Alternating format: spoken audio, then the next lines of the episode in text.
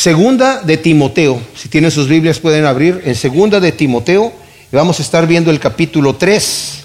Ya vimos la primera parte de este capítulo, eh, nos quedamos en el versículo 5, eh, vamos a tomar desde el versículo 6, pero para poder tomar desde el versículo 6 me es necesario hacer una reseña de lo que vimos la vez pasada.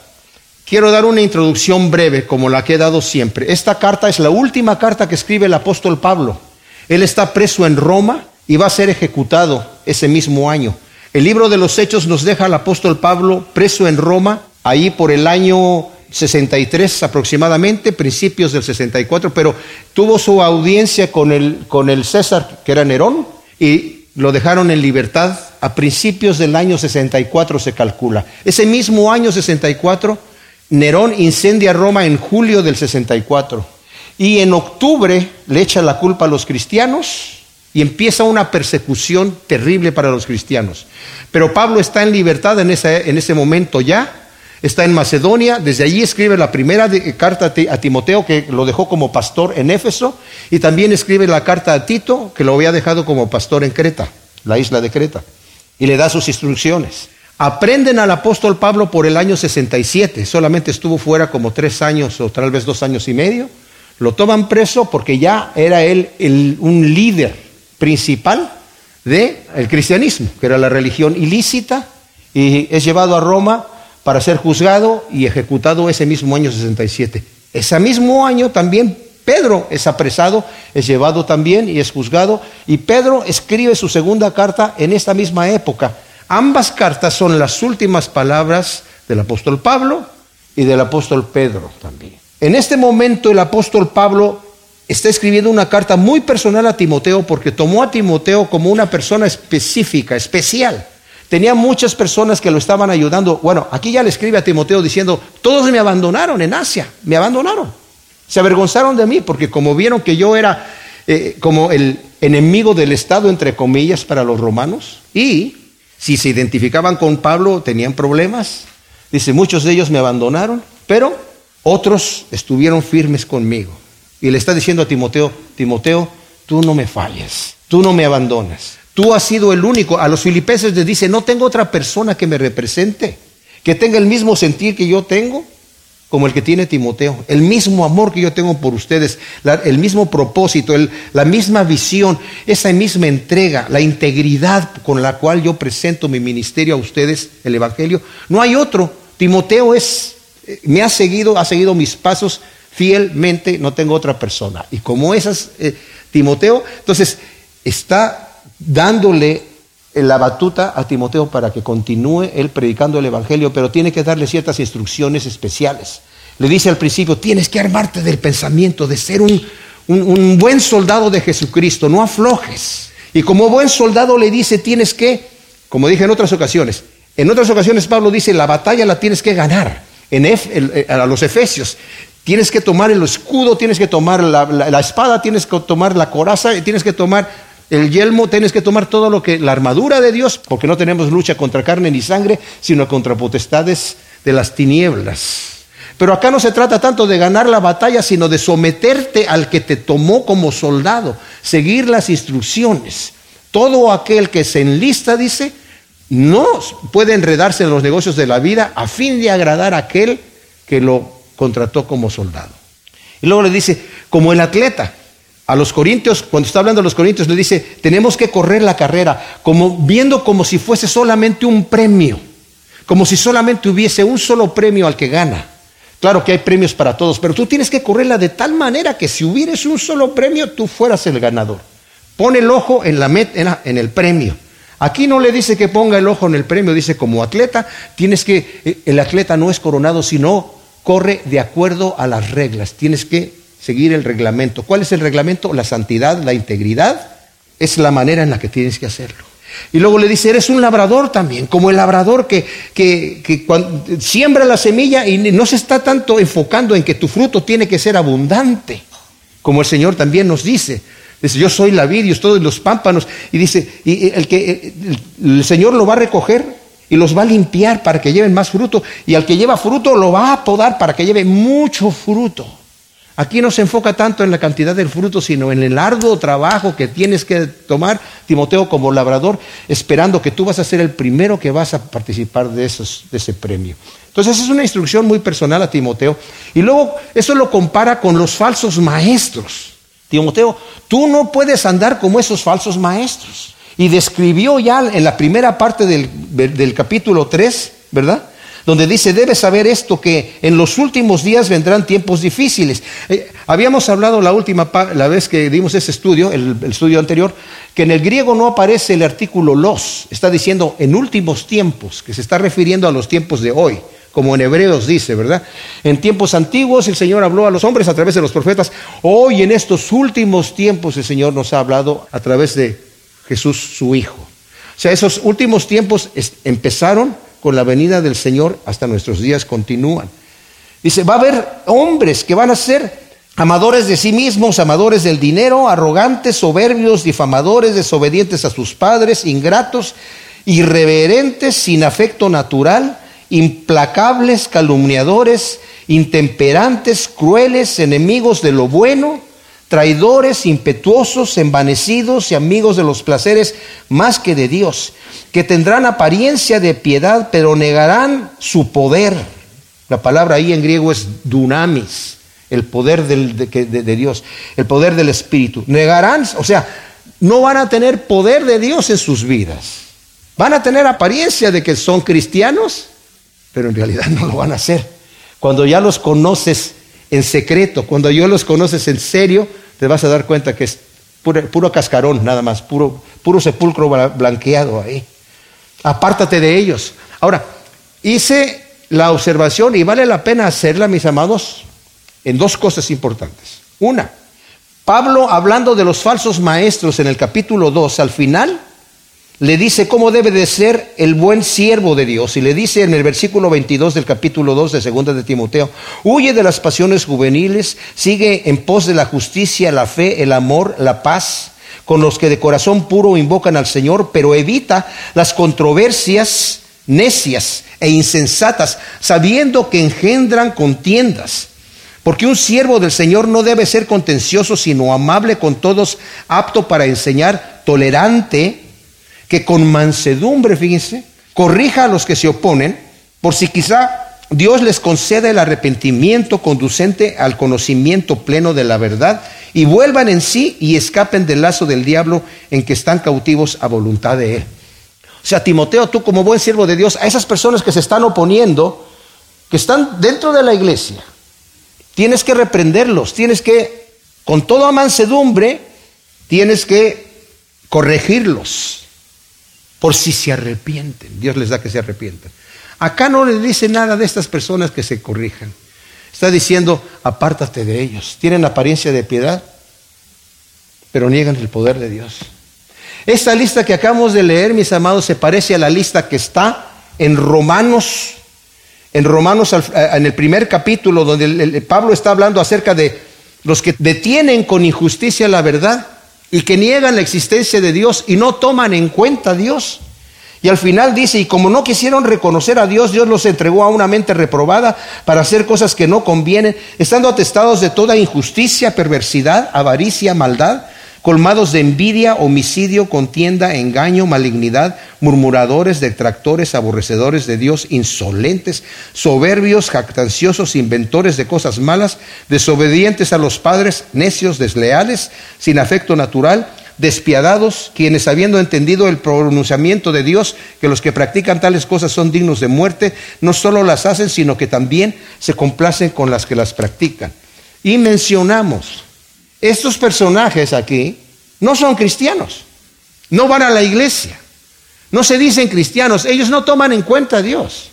Estos de acá están dentro de la iglesia, tienen apariencia de piedad.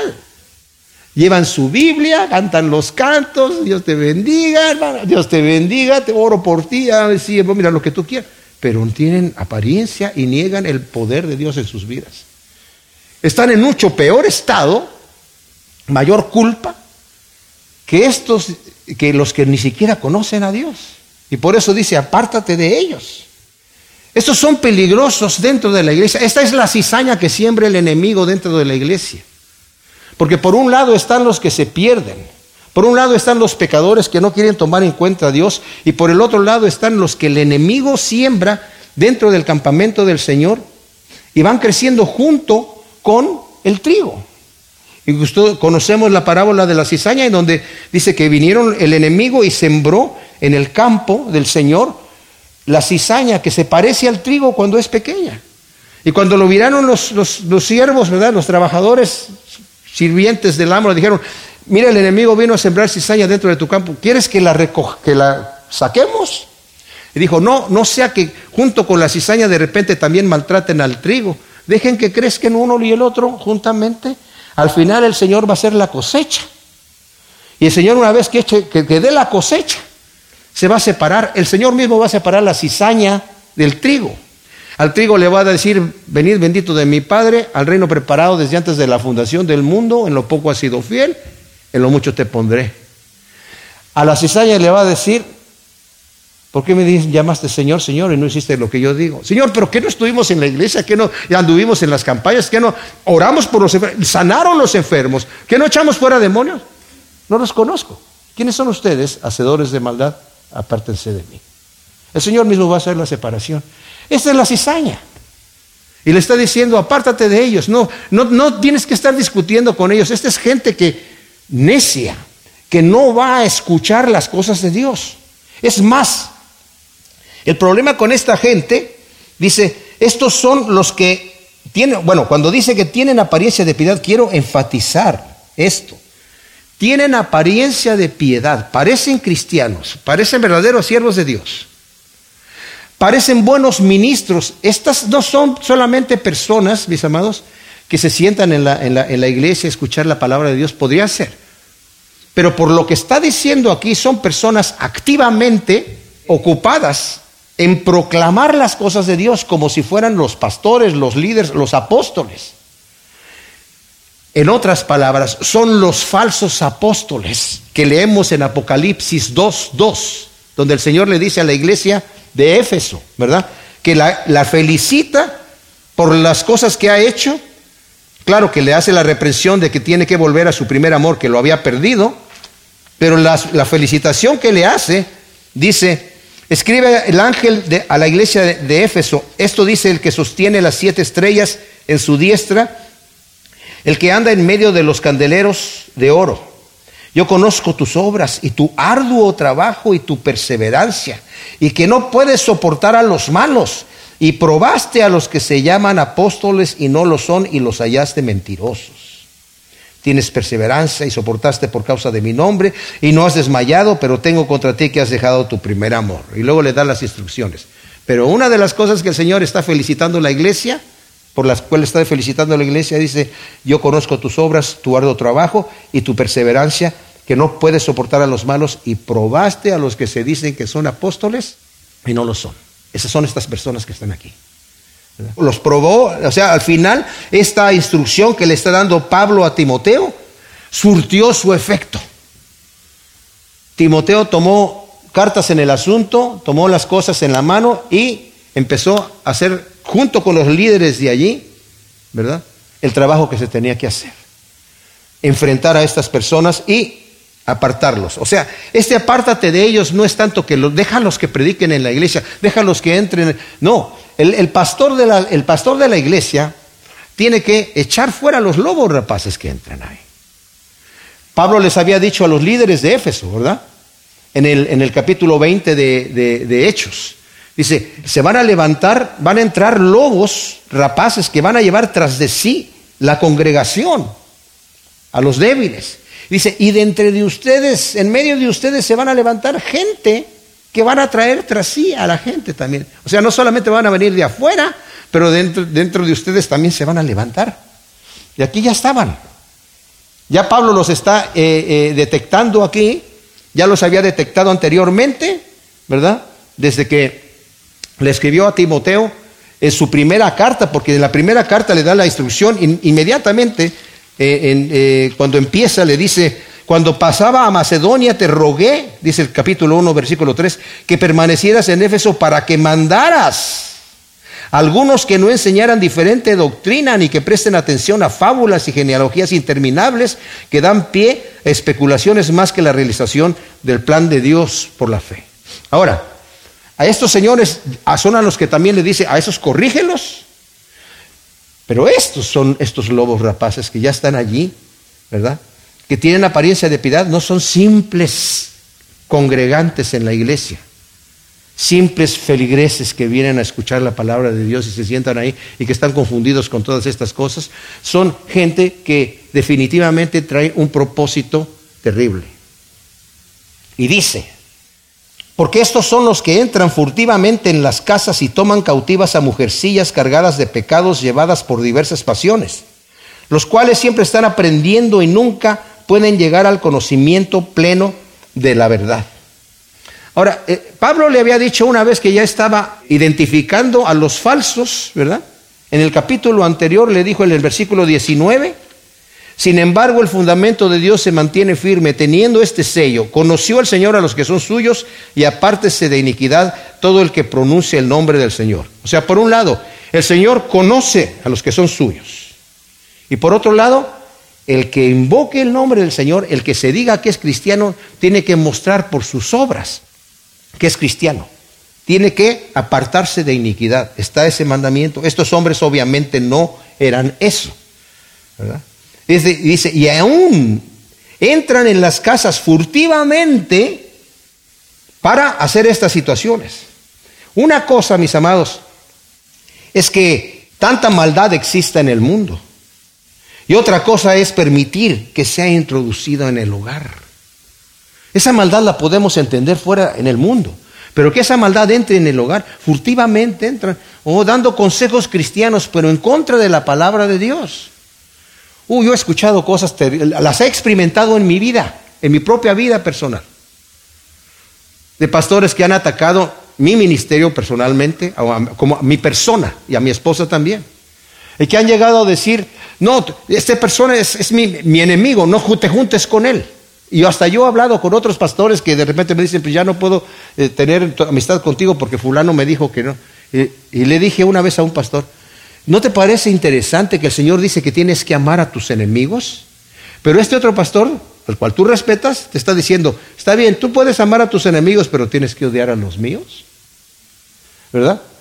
Suena ilógico, pero si lo ponemos a la vida nuestra de cada uno de nosotros, eso existe dentro del cuerpo de Cristo. Cualquiera que te da un consejo de división, pues ¿de dónde viene eso aquí, verdad? Estas personas entran furtivamente en las casas y, dice, y toman aquí cautivas a mujercillas cargadas de pecados llevadas por diversas pasiones. Ahora, esto eh, tenemos que entender que en aquella época las mujeres permanecían en el hogar mientras el esposo trabajaba. Eran vulnerables a estos falsos maestros que llegaban con la intención de seducirlas. En el capítulo 2 de la segunda de Pedro, Pedro habla de estas personas que tienen los ojos llenos de adulterio y están allí, no se cansan de pecar y están tratando de meterse dentro de las casas eh, de, de acuerdo a la costumbre de aquel entonces, mientras no está el marido, y le llama mujercillas un, un término un tanto despectivo, ¿verdad? no porque quisiera insultarlas, no porque se está refiriendo a todas las mujeres, y nosotros lo vamos a tomar a nuestro punto, a nuestra área eh, actual, ¿verdad? Eh, en este momento del tiempo y eh, de la historia, ¿verdad? En donde no, no tenemos las costumbres de los romanos tenían allá, y todos somos vulnerables. Y más bien se está refiriendo a las personas que se dejan engañar. Estas personas entran ahí con cierta autoridad. No necesariamente a tener, abusar de las mujeres, en este caso, en, la manera física o sexualmente, sino se, están metiendo, llevándolos cautivas, dice. Luego el versículo 7 dice, las, los, aquí la traducción de la Biblia textual, que es la que yo estoy leyendo, dice, los cuales, se está refiriendo a estas personas, siempre están aprendiendo y nunca pueden llegar al conocimiento pleno de la verdad. Pero la mayoría de las traducciones dicen las cuales refiriéndose a las mujeres. No importa a quién se refiera, de cualquier manera es la misma situación. Si, los que son eh, vulnerables son tanto mujeres como hombres, por eso digo, ahora lo traigo a nuestra época en, el tiempo en la historia, tanto hombres como mujeres que quieren aprender las cosas del Señor, pero siempre están buscando, nunca llegan al conocimiento de la verdad. ¿Y por qué no llegan al conocimiento de la verdad?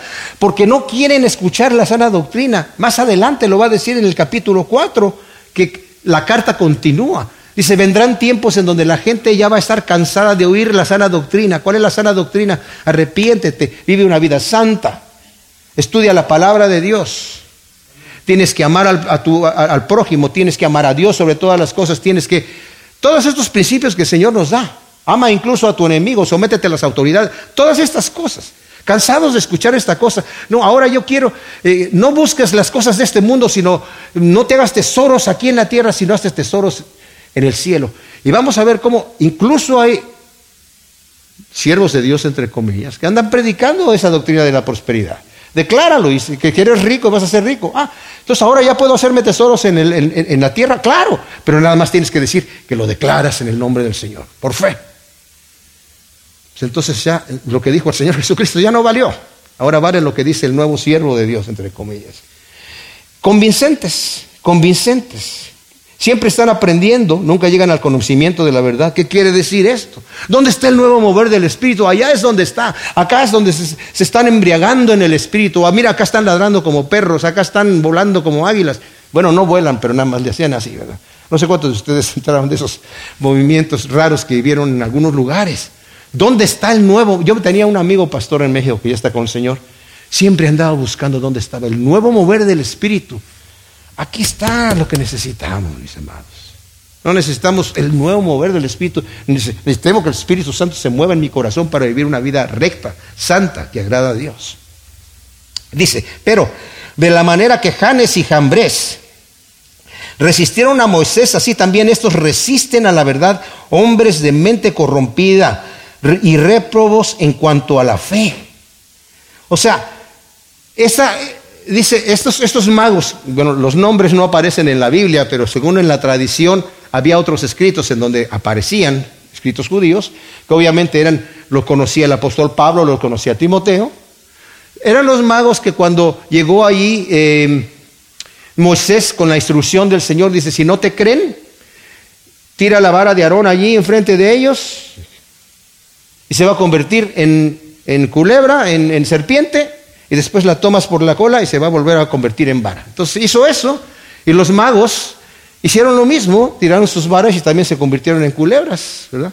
O en, serpientes, pero la, serpiente de, la vara de Aarón se comió las otras dos, pero de cualquier manera, imitaron muchas de las cosas que hicieron, que hizo Moisés, pero no pudieron imitarlas todas. Llegó el momento en donde le dijeron a Faraón, oye, eso sí es el dedo de Dios. O sea, esos no, estos, Moisés no es un tremendo, excelente mago, eh, es Dios el que está obrando allá. Pero Faraón ya estaba endurecido. Dice, pero no avanzarán largo trecho, porque a todos se hará evidente su insensatez, como también fue la de aquellos. O sea, no podrán progresar mucho, dice aquí, porque eventualmente se va a hacer evidente su insensatez.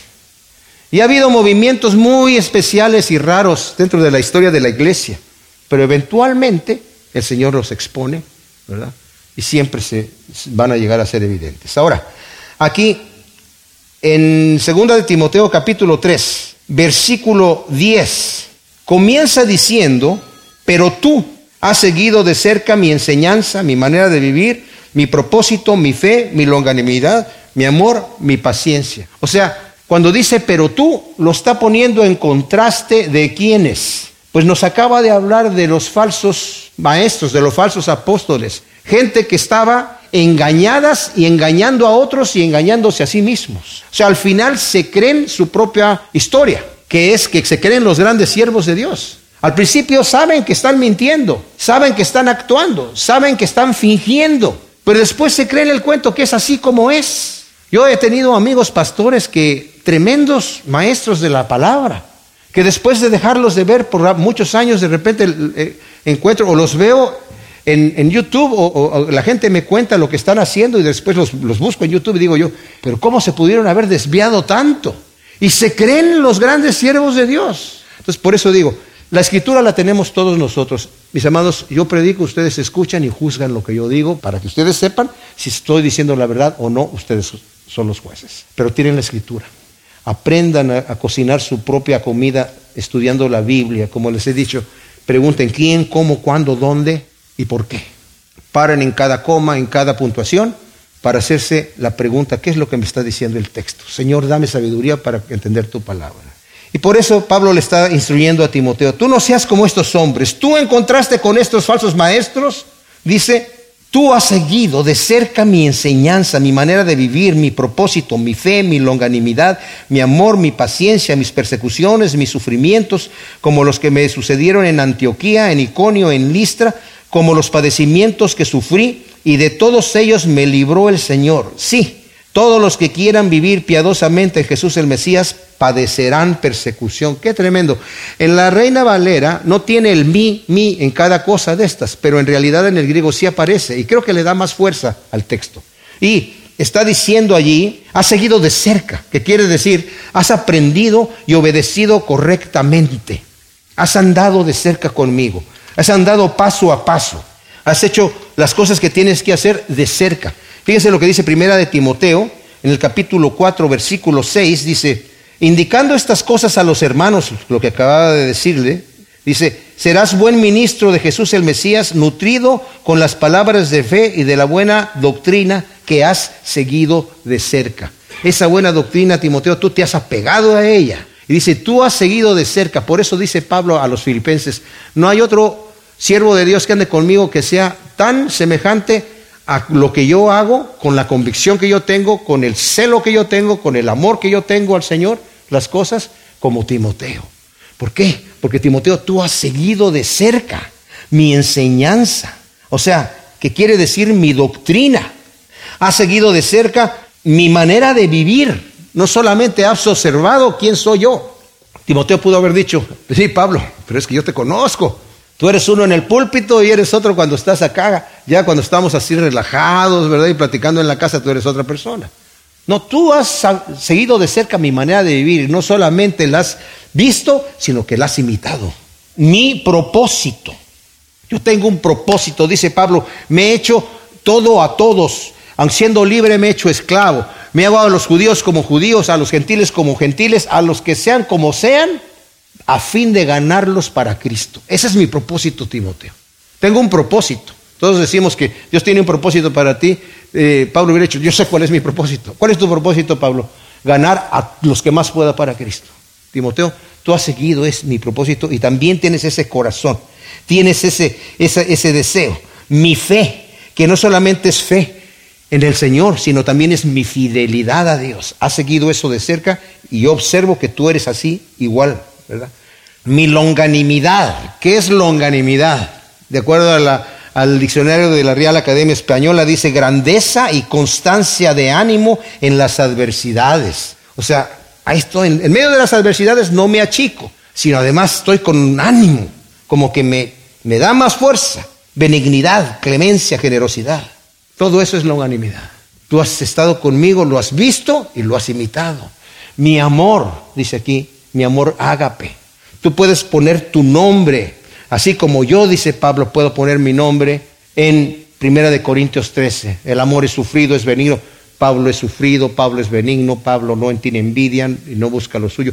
Timoteo es sufrido, es benigno, no busca lo suyo. Timoteo no hace nada indebido. Todo eso que dice ahí ha seguido conmigo. Mi paciencia, que es mi perseverancia, mi constancia, mi tenacidad que no me achico ante ninguna adversidad con tal de que mi propósito de llevar el Evangelio se lleve a cabo. Qué tremenda cosa. Mis persecuciones, que son mis sufrimientos, ¿en dónde? En Antioquía, dice aquí, de Pisidia, que fue expulsado de la ciudad una vez que tuvo tanta concurrencia, los judíos tuvieron celos, convencieron a personas pudientes ahí y a las autoridades para expulsar a Pablo y a Bernabé de la ciudad. Y ellos se sacudieron el polvo y se fueron a Iconio. ¿verdad? Y ahí los querían apedrear. También esos mismos judíos de allá Antioquía vinieron a Iconio, convencieron a los que estaban ahí porque el ministerio estaba teniendo mucho éxito. Y cuando supieron que los iban a apedrear, se fueron a, a Listra y a Derbe. Y en Listra, que es la ciudad en donde nació Timoteo, era su pueblo natal. Llegó ahí Pablo en este viaje primero, cuando llegaron había un paralítico y vio Pablo que tenían eh, fe para ser sanado y le dijo en el nombre del Señor Jesucristo, levántate y fue sanado. Y la gente que estaban ahí, que eran todos idólatras, dijeron, dioses en forma de seres humanos vinieron aquí y descendieron a nosotros. Y ya venía, a uno le llamaban Júpiter, a, Bernabé, y a Pablo le llamaban Mercurio. Y ya venía el de Júpiter con unos toros para sacrificarlos. Y como ellos estaban hablando en su dialecto, o sea, el griego estaba en toda la región después de la conquista de Alejandro Magno, pero cada lugar tenía su dialecto y ellos no entendían el dialecto de ese lugar. Y cuando vieron a las personas ahí, ellos hablaron en griego y le dijeron, señores, no hagan esas cosas. Esa es idolatría y ya pues se quedaron confundidos y mientras están ahí tratando de entender por qué estos hombres no quieren recibir la gloria que les estaban dando ellos, llegan los judíos de Antioquía que ya habían venido juntándose con las otras personas y estos hombres son engañadores y ta, ta, ta, y cambiaron de tomarlos como dioses, apedrearlos hasta que dieron a Pablo por muerto y lo sacaron fuera de la ciudad. Eso está en Hechos 14, del 19 al 22. Y el detalle es que Timoteo, yo no sé si vio eso, pero se enteró. Llegó el Evangelio ahí. Pablo después se regresó y animó a todos los hermanos, que es a través de muchas tribulaciones, que vamos a entrar en el reino de Dios. Así que ánimo, no achiquen. Y los anima. Timoteo vio esa situación. Ahí recibe su abuela y su madre el Evangelio y Timoteo también, y lo toma. De manera que en el segundo viaje que viene Pablo ahí, por Listra, capítulo 16 de Hechos, primeros versículos, ve a Timoteo fuerte, con un buen testimonio, y lo toma y se lo lleva como compañero, y desde ahí Timoteo andaba con Pablo para todos lados. ¿Tú has visto todas esas cosas, Timoteo? Dice, dice, de todas esas cosas me libró el Señor. Esto es hasta casi cómico. Porque uno dice, ¿cómo que te libró el Señor, Pablo? Si te pegaron, te dieron por muerto. Yo pensé que si el Señor te libra es que te tiran la piedra y la, esquivaste o dio una curva, algo pasó, pero no te pegó. Te dieron por muerto. Sí, pero el Señor me levantó. O sea, el que me libró el Señor no es que no, es que no, tú, no, sufrí, no pasé, no padecí esos padecimientos, sino que todavía estoy aquí predicando el Evangelio. Y en el momento que el Señor me diga, y papá, porque lo va a decir más adelante, ya estoy a punto de ser sacrificado como ofrenda al Señor en el capítulo 4. Ya es mi momento. El Señor ya me libró y me librará y ahora me va a librar de esta vida para la vida eterna por medio de mi, muerte. Tremenda cosa.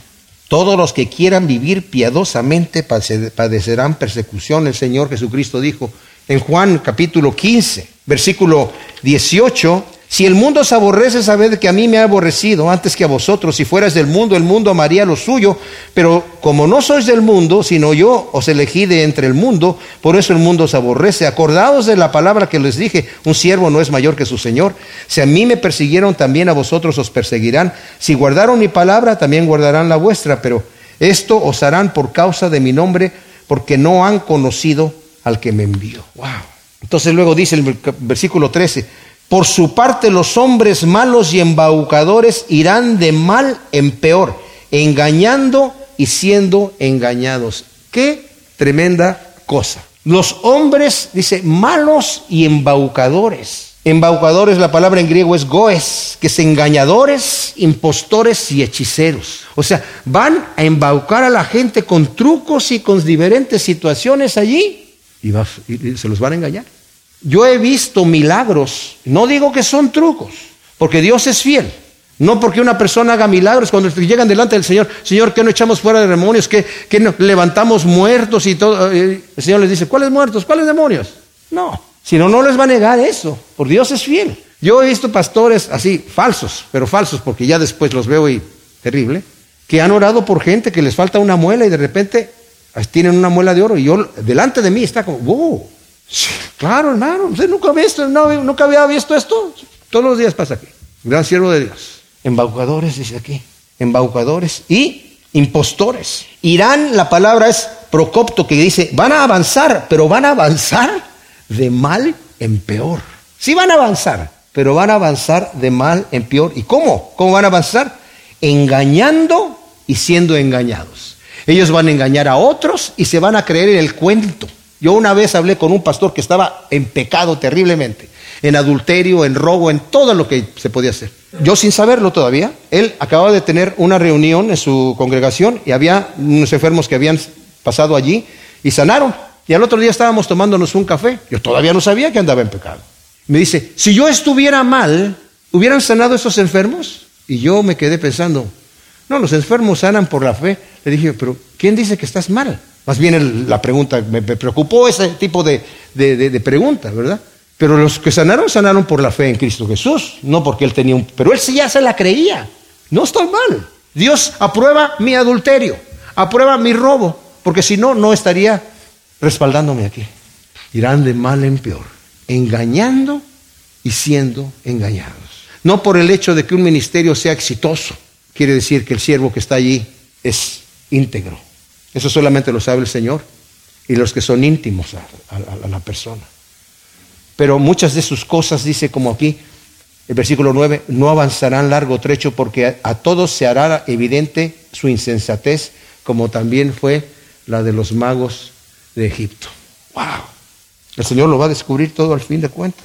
Pero tú persiste en lo que aprendiste y fuiste persuadido sabiendo de quiénes aprendiste. En algunas versiones dice de quién aprendiste. Fíjese, esto es importante. Dice, tú persiste. La palabra meno en griego, persevera, continúa soportando con toda entereza en lo que aprendiste y fuiste persuadido por quién? Pues por el Espíritu Santo, pero también fue persuadido por las personas de las cuales aprendió, dice aquí, ¿verdad? Sabiendo de quiénes aprendiste. O sea, aprendió de Pablo, obviamente, cuando estuvo en Listra el apóstol Pablo, pero dejó el Evangelio en mano de su abuela y en mano de su madre cuando él era un jovencito, un niño. Y ellos teniendo el trasfondo judío y el conocimiento ahora del Evangelio, que ya había quedado en manos de los líderes que estaban allí en Listra, fue aprendiendo. Pero quiero, quiero solamente hacer hincapié en algo que es menospreciado en el ministerio, en la vida de la persona. La importancia y valor de la enseñanza y el ejemplo cristiano de la madre y la abuela, en este caso, en la educación cristiana de Timoteo, de Loida y de Eunice, ¿verdad? En el 1.5 nos dice aquí, teniendo vivo el recuerdo de la fe no fingida que hay en ti, la cual primero habitó en tu abuela Loida y en tu madre Eunice, y he sido persuadido que en ti también. John Wesley dijo, en mi formación cristiana aprendí más de mi madre que de todos los teólogos en Inglaterra. En mi formación cristiana aprendí más de mi madre que de todos los teólogos en Inglaterra. Así que madres cristianas no se den por vencidas enseñando a sus hijos y dándoles ese ejemplo, porque ustedes van a ser, son los mejores, la mejor influencia en su casa. Ya sea para bien o ya sea para mal, ojalá que sea para bien. El versículo 15 dice, ya que desde niño conoces las sagradas escrituras, las cuales pueden hacerte sabio en la salvación que por la fe hay en Jesús, el Mesías. Desde niño conoces las sagradas escrituras. O sea, la importancia y la educación, nuevamente repito, de que se recibe en el hogar. Mis amados, aquí los niños los tenemos en la iglesia por un momentito. Y las maestras que están dando clase en este momento, las admiro grandemente. A todas las maestras que enseñan a los niños. Porque es un esfuerzo y hay una dedicación. Y hay momentos de oración, y hay momentos de preparación, y hay una preocupación por los niños de la congregación genuina. No es una cosa de que vamos a dar una clase ahí nomás. No. Hay una preocupación genuina, ¿verdad? Pero se ha notado, porque he platicado con las maestras, que si no tienen una educación en el hogar, aquí no van a recibir toda la educación. A veces en el hogar pasan otras cosas y cuando llegan aquí no se puede arreglar todo de un golpe. Madres, enseñen a sus hijos los principios divinos, enseñen a sus hijos los principios cristianos, porque son responsables, también el padre, pero sobre todo la madre, que es la que está allí más de cerca, para entregar cuentas a Dios. Ese es el primer ministerio de la madre, su hogar, sus hijos. Versículo 16. Bueno, perdón, antes de eso dice, las sagradas escrituras que te pueden hacer sabio en la salvación que es por la fe que hay en Cristo Jesús. O sea, esa semilla que se te está enseñando en el hogar y que se, está, que se te, está eh, corroborando en la iglesia, ¿verdad? Reforzando allí, te pueden hacer sabio para tu fe y tu salvación en Cristo Jesús.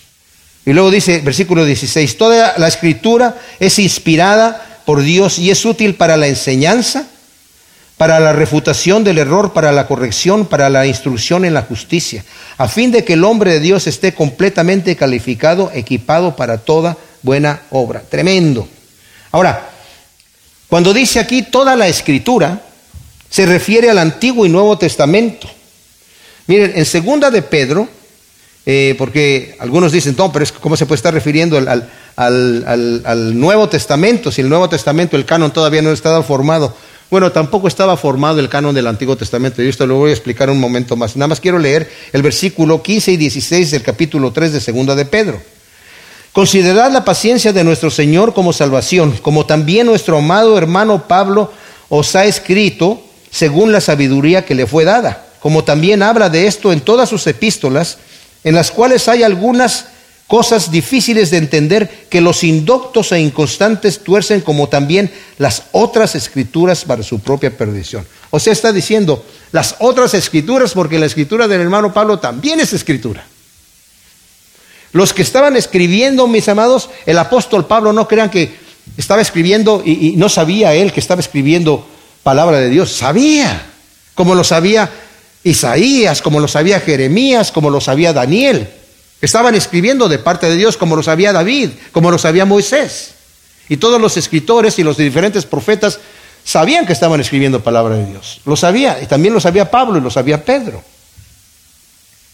El Antiguo Testamento fue aceptado oficialmente, ya se conocían como palabra de Dios algunas de las cosas, en el año 70 después de Cristo, ¿verdad? En el concilio de Cinea. Y en el Nuevo Testamento fue hasta el siglo IV que fue, se reconocían ya las cartas, pero dijeron, no, que este es el, lo que vamos a, había unos cuestionamientos de algunas cosas y ya como, quedó, como quedó, como lo tenemos aquí, el siglo IV. En el griego dice, fíjense, esto es importante, se lee así, toda escritura inspirada por Dios y útil para, y todo lo que sigue. O sea, el es no aparece, el y sí. Pues repito, el griego nada más dice así, toda escritura inspirada por Dios y útil. Esto ha dado lugar a la alta crítica, a cuestionar en la traducción. Una la traduce así, le pone el es y dice, toda la escritura es inspirada por Dios y útil para enseñar. Otros dicen, bueno, no, el es lo podemos poner, toda la escritura está inspirada por Dios y le ponen, toda la escritura inspirada por Dios es útil para enseñar. La que está inspirada, ¿eh? La otra no. El problema con la segunda interpretación es que el y lo omiten y no, no cabe en ninguna parte de esta situación. Y están diciendo que hay partes que sí están inspiradas y partes que no. El grave problema, con, hay varios problemas, ¿verdad?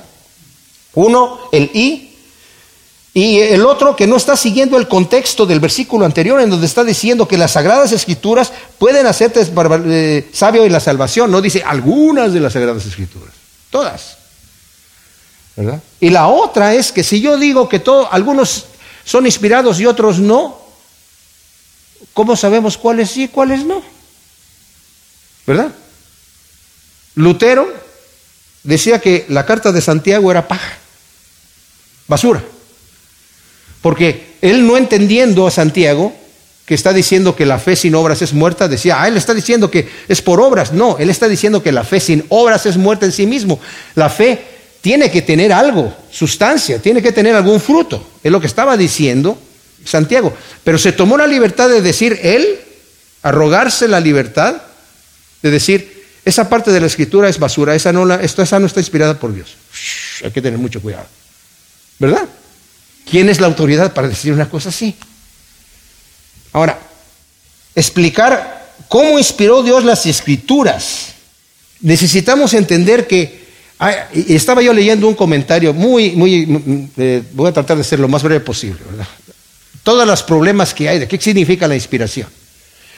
No crean ustedes que se sentaban los grandes siervos de Dios, los escritores, con la mente en blanco y estaban escuchando palabras y escribiendo mecánicamente lo que escuchaban de parte del cielo. Es una caricatura eso. El Señor utilizaba, ¿verdad? El sentimiento, el estilo, eh, la percepción de los individuos. Y el Señor utilizaba esas situaciones. Y podemos decir, sí, pero es que hay discrepancias en algunas cosas de la escritura. Aquí dice que eran dos gadarenos y aquí dice que es uno. El Señor utiliza esas discrepancias allí, como lo vimos anteriormente, para que aquel que quiera un pretexto para no creer, que no crea como las parábolas, porque tienen, tienen ojos y no quieren ver, no van a ver, tienen oídos no quieren oír, no van a oír. Yo no tengo ningún problema con eso. Y Dios y, utilizó de esta manera, ¿verdad? Ya no hay nueva revelación, mis amados. La, la revelación de Dios ya está dada, ¿verdad? Y dice aquí, esta escritura es útil para qué? Para la enseñanza, para la refutación del error, para la corrección y para la instrucción en justicia, a fin de que el hombre de Dios esté completamente calificado y equipado para toda buena obra. No estamos hablando aquí de obras para la salvación, sino obras fruto de la fe viva.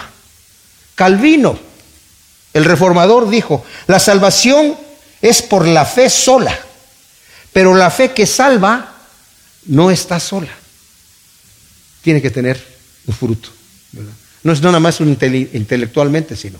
Y eso me va a hacer capaz, me va a calificar completamente equipado, teniendo el carácter, conducta semejante a mi redentor. Como dice en Juan, termino con esta escritura en Primera de Juan, capítulo 2.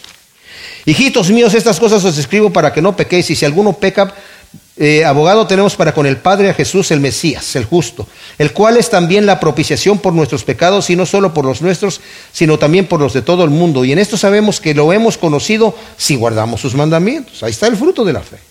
El que dice yo lo conozco y no guarda sus mandamientos es mentiroso y la verdad no está en él. Pero el que obedece su palabra, en este verdaderamente se ha perfeccionado el amor de Dios. Por esto, pues sabemos que estamos en él. El que dice que permanece en él debe andar como él anduvo. Y dice el versículo 28, ahora hijitos, permaneced en él para que cuando sea manifestado tengamos confianza y no nos apartemos de él avergonzados en su venida. El fruto de nuestra fe tiene que ser nuestra conducta, nuestro deseo de imitar a Cristo. Somos pecadores, somos pecadores. Que fallamos, fallamos todo el tiempo. Pero ese debe ser el esfuerzo, ese debe ser el propósito.